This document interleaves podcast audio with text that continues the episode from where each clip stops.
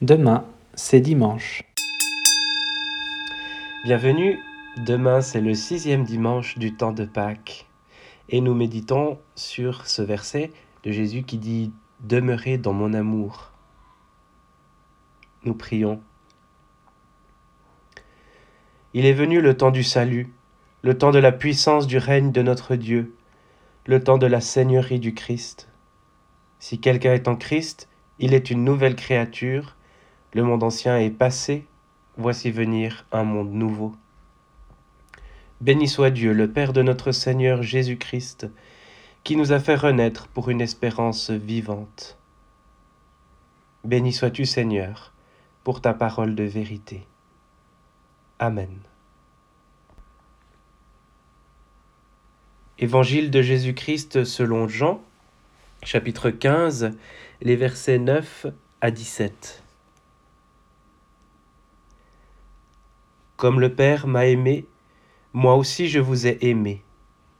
Demeurez dans mon amour.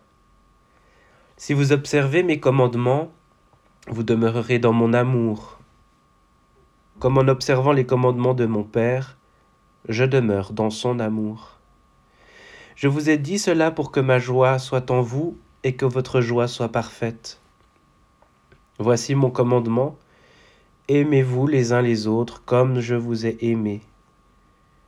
Nul n'a d'amour plus grand que celui qui se dessaisit de sa vie pour ceux qu'il aime. Vous êtes mes amis si vous faites ce que je vous commande. Je ne vous appelle plus serviteur, car le serviteur reste dans l'ignorance de ce que fait son maître. Je vous appelle ami, parce que tout ce que j'ai entendu auprès de mon Père, je vous l'ai fait connaître. Ce n'est pas vous qui m'avez choisi, c'est moi qui vous ai choisi, et institué pour que vous alliez, que vous portiez du fruit, et que votre fruit demeure. Si bien que tout ce que vous demanderez au Père en mon nom, il vous l'accordera. Ce que je vous commande, c'est de vous aimer les uns les autres. Seigneur, ta parole est vérité. Sanctifie-nous par ta vérité. Amen. Le Père est en moi, et je suis dans le Père. Un commentaire de Daniel Bourguet. Lorsque Jésus parle à ses disciples, c'est au dernier soir de sa vie, à la veille de sa mort.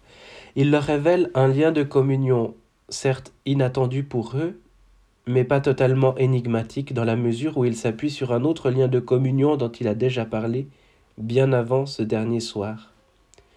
Le Père est en moi, et je suis dans le Père. Le Père est en moi, et je suis dans le Père. Le jour où il a déclaré cela, Jésus a laissé les disciples sans voix, et cela se comprend.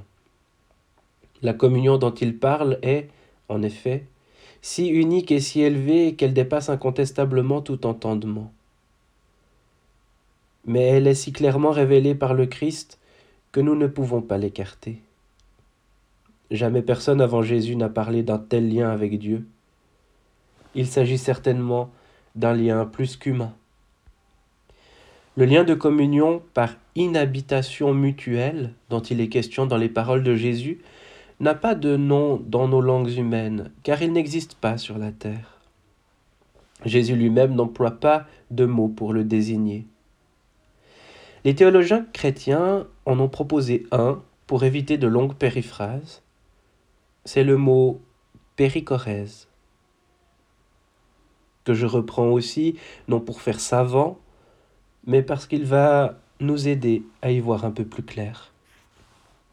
Ce mot-là n'a pas été inventé par les théologiens, mais emprunté au vocabulaire, non pas de la philosophie, mais de la danse.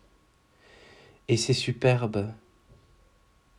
Cela signifie que, aux yeux des théologiens, la relation d'amour entre le Père et le Fils a quelque chose qui évoque une danse. La péricorèse est une figure de danse où chaque danseur se trouve tour à tour à l'extérieur et à l'intérieur, ce qui demande un mouvement incessant où chacun s'efface pour laisser la place à l'autre, tout en s'élançant pour occuper sa place. Ce qui est admirable, c'est que ce mot de péricorèse donne à penser que Dieu vit une danse éternelle, sans cesse en un mouvement où les trois personnes de la Trinité s'effacent sans cesse l'une devant l'autre, tout en occupant la place laissée par la troisième. Oui, Dieu danse éternellement. Son être même, qui est élan d'amour incessant, apparaît à nos esprits comme une danse incessante, la danse d'amour du Père, du Fils et du Saint-Esprit. Seigneur Jésus, je suis rempli d'émerveillement devant cette réalité divine. Mais comment veux-tu que je, sache vivre en toi ce que tu vis en Dieu? Comment le pourrais-je si tu ne m'enseignes à vivre avec toi dans cet élan d'amour, avec la beauté du mouvement qui se révèle en toi, avec la grâce qui est la tienne, la perfection qui est la tienne Comment t'aimer en m'effaçant sans cesse devant toi, pour te laisser la place et prendre celle que tu me laisses? Comment pourrais-je vivre sur terre ce que tu vis au ciel?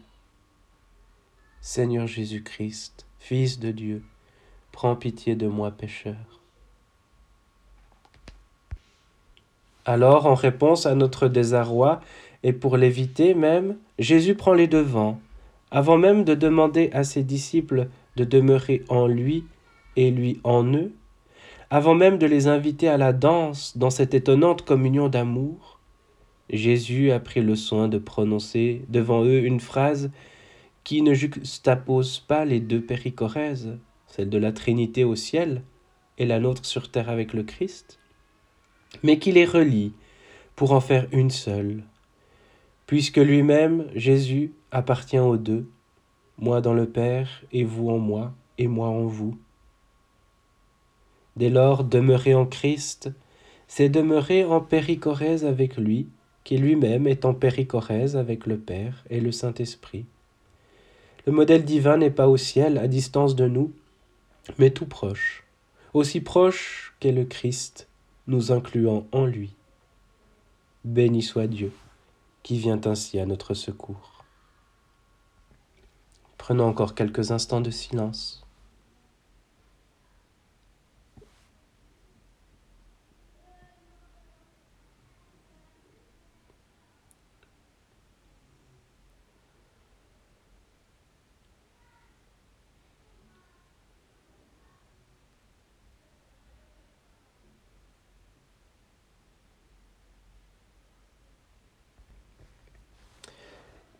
Prions avec les mots de frère Roger de Thésée.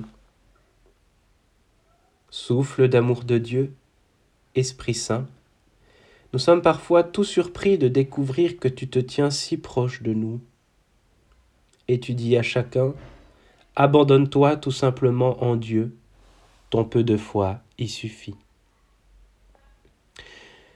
Que l'amour de Dieu grandisse en nous, que l'obéissance du Fils nous conduise sur son chemin et que l'Esprit Saint nous illumine de plus en plus. Amen.